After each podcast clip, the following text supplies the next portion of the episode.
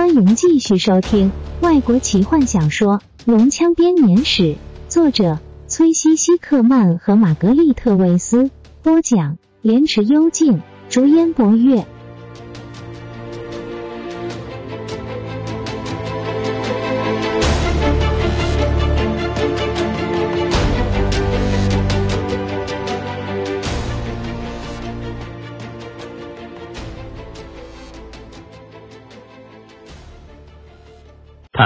他们终究还是睡着了。他们尽可能彼此靠近，瑟缩在星辰之塔冰冷的石板上。正当他们沉睡时，有一群人在距离希瓦纳斯体遥远而险恶的陌生之地醒了过来。罗拉娜第一个醒来，她从熟睡中大喊着坐起身，起先还不知道自己身在何处，只喊着希瓦纳斯提。弗林特颤抖着醒来，发现自己的手指仍然可以活动，腿上的疼痛并不比平常来的严重。史东则是慌忙醒来，有很长一段时间，他只能缩在毯子里瑟瑟发抖。他随即听见帐篷外面传来一阵声响，他将手放在剑上，悄无声息的走向前，猛然掀开帐篷的布门。啊！罗拉娜看见他惊慌的脸色，也吃了一惊。我很抱歉，史东说，我不是有意。接着他注意到罗拉娜的手颤抖到几乎握不稳烛台。怎么了？他警觉的问，把他拉进温暖的帐篷。我我知道这听起来很蠢，罗拉娜红着脸说，但我做了个可怕的梦，现在睡不着。他浑身发着抖，让史东领着。他进入帐篷，他手中蜡烛的火焰不断跳动。史东担心他会不小心弄掉蜡烛，连忙将蜡烛接过。我不是故意要吵醒你的，但我听见你的叫声。我的梦境是如此真实，你就在我的梦中，我看见你。希瓦纳斯提是什么样子？史东打断他的话。罗拉娜瞪着他。我刚刚就是梦到你在那边。你为什么会这样问？除非。你也梦见了希瓦纳斯提？是东江斗篷裹着身体，点了点头。我，他开口，接着听见帐篷外又传来一声。这次他直接打开布门，进来吧，弗林特。他疲倦地说。矮人步履沉重的红着脸走进来，似乎是因为见到罗拉娜也在场而感到羞怯。直到罗拉娜对他露齿一笑，他才感觉到比较自在。我们知道了，他说，你也做了个梦，希瓦纳斯提。弗林特清了清喉咙，用手抹了抹脸。看来不止我一个人了。他透过浓密的眉毛看着其他两个人。我猜你，你们想要说说你们做的梦？不，史东连忙说道，脸色十分苍白。不，我永远也不想提起这场梦。我也不想。罗拉娜柔声说。弗林特迟疑的拍拍他的肩膀，我很高兴。他含糊的说：“我也不想说出所做的梦，只是我想要确定一下，那只是场梦。这梦境看来如此真实，我还真以为我会看到你们两个。”矮人停止发言，帐篷外传来一阵窸窸窣窣的声音。泰索和夫冲了进来：“我刚刚是不是听见你们在讨论做梦的事啊？我从来不会做梦。”至少印象中没有过，坎德人是不太做梦。我不，我想我们也是会的，连动物都会。但是他瞥见弗林特的眼神，连忙将话头转回原先的正题。对了，我刚刚做了一个超级有趣的梦：树木气血，可怕的不死精灵到处乱跑，四处杀人。雷斯林穿着黑袍，真是太不可思议了。连你们也在那边，史东、罗拉娜。弗林特，每个人都死了。我不应该说，差不多每个人都死了。雷斯林就没有。那还有一只绿龙。泰索和夫吞下到了嘴边的话，怎么回事？大家的脸色为何如此苍白？眼睛瞪得大大的。绿绿特，他含糊的说。雷斯林穿着黑袍，我刚刚不是说过了吗？应应该说是变成黑袍。红色本来就让他看起来有些乖僻。如果你们知道我的意思，你们不懂，很好。我我猜我应该回去睡觉了。你们真的不想听下去吗？他满心期望的看着众人，但没有人回答。那晚安，他喃喃的说着，小心退出帐篷，回到床上，困惑的摇着头。他们到底怎么回事？不过是场梦吗？有很长的一段时间没人开口，最后弗林特叹了口气：“我不介意做噩梦。”矮人阴沉的说：“但我打死也不想和一个坎德人讨论这种事情。你们想，我们为何会做着相同的梦呢？这表示什么呢？”一个奇异的地方，希瓦纳斯提。罗拉娜说：“他拿回蜡烛，开始往回走，接着他猛然回头：‘你们。’”你们认为这是真的吗？他们就像我们所看到的一样死了吗？塔尼斯是不是真和那个人类女子在一起？他这样想，但是没有问出口。我们好端端的在这里，史东说。我们也没有死，我们只能相信其他人和我们一样安然无恙。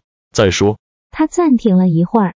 这听起来很好笑，但是不知怎么搞的，我就是知道他们都很好。罗拉娜仔细的看着骑士好一阵子，注意到他原先震惊的神情已慢慢的消退，他觉得自己也开始放松了起来。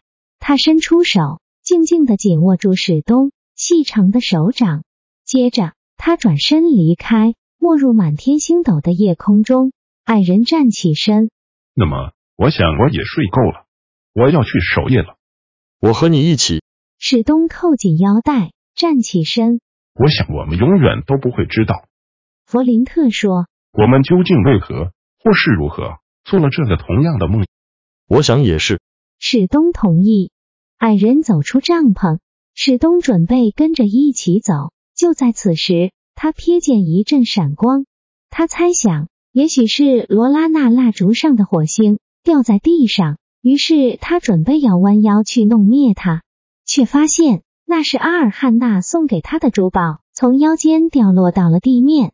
捡起来后，他发现珠宝正自己发着光，之前他从来没有注意到。我想应该是吧。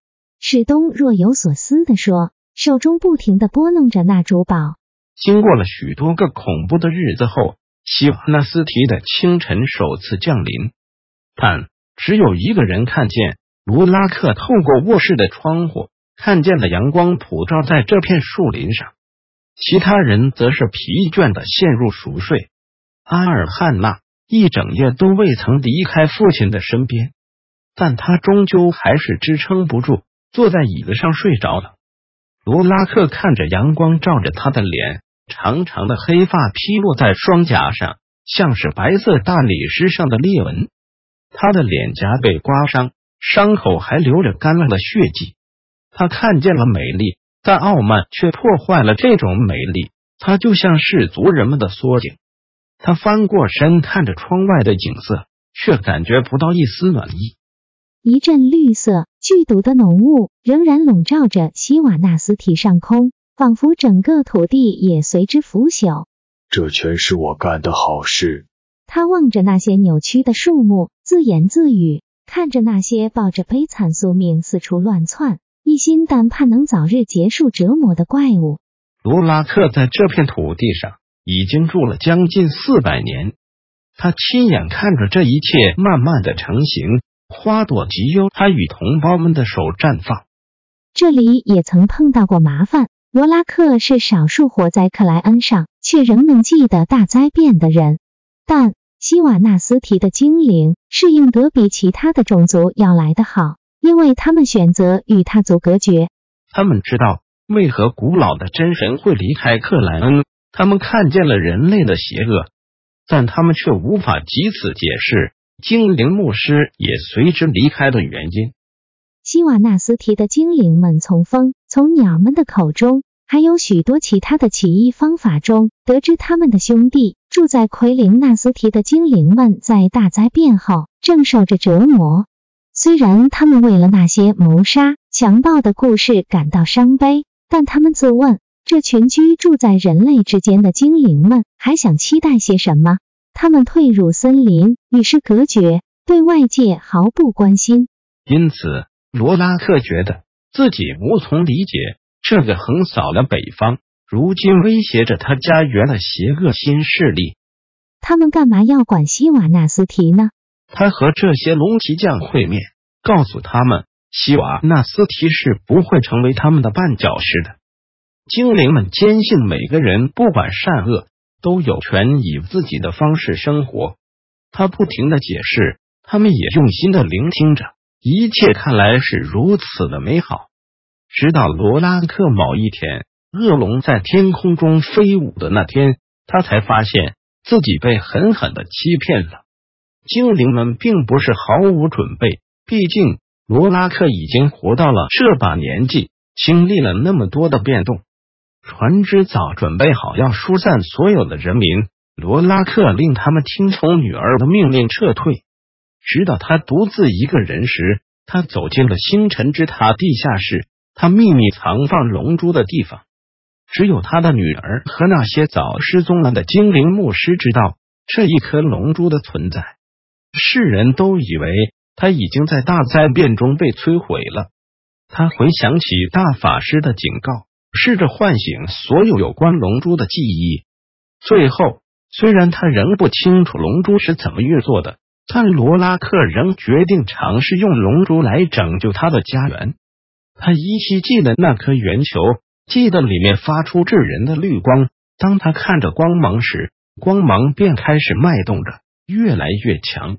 他也知道，打从他将手放上龙珠上的那一秒钟，他就明白。自己犯了个大错，他既没有足够的力量，也没有足够的意志力可以控制他的魔力，但一切都为时已晚了。龙珠已经控制住他，将他禁锢在其中。他噩梦中最可怕的部分，在于他明知道自己在做梦，却无力逃开。如今，这场噩梦已成了可怕的现实。罗拉克低下头，嘴里尝到泪水的咸味。接着，他感觉到肩膀上有只温柔的手。父亲，我不能忍受看着你掉泪，离窗户远一点。回到床上，我们的家园会再度复原的。你可以帮忙重新。但看着窗外的景色，阿尔汉娜也难以抑制自己的颤抖。罗拉克感觉到他的恐惧，凄然的笑了笑。我们的同胞会回来吗，阿尔汉娜？他望着眼前曾生气勃勃，如今却泛着腐朽衰败的一片碧绿。当然，阿尔汉娜想也不想的回答。罗拉克拍拍他的手，骗人，孩子，精灵几时也会对彼此撒起了谎。我想，也许我们一直都对自己不诚实。阿尔汉娜喃喃的说着，回想起金月所说的话：古老的真神不曾遗弃克莱恩。父亲，一位米沙凯的牧师和我们一起旅行，并且告诉我们他所知道的。我我不想相信，父亲，我很嫉妒。他只不过是个人类，为何真神会将希望寄托在人类身上？但我现在明白了，真神果真睿智。他们之所以选择人类，是因为我们精灵根本不接受他们。在我们沉痛的心情里。在这个与世隔绝的地方，就像你我一样，我们将会学到，我们无法活在这个世界上，却又不想要跟他有瓜葛。精灵们不只要为了修复这个地方而努力，更应该为了重建整个被邪恶摧毁的世界而努力。罗拉克倾听着，将视线自眼前的景色转回女儿的脸上，那张脸有如银月般闪耀着光芒。他忍不住伸手抚摸着他。你会带他们回来，带我们的同胞回来。是的，父亲。他紧握住父亲瘦弱的双手，保证我们会辛勤工作，我们会请求真神谅解，我们会和克莱恩上的所有种族共处。突然，阿尔汉娜眼中流出的泪水让他哽咽起来，因为。他这才发现，罗拉克已经听不见他所说的话了。他的眼神开始涣散，缓缓坐倒在椅子上。我为了这片土地牺牲一切。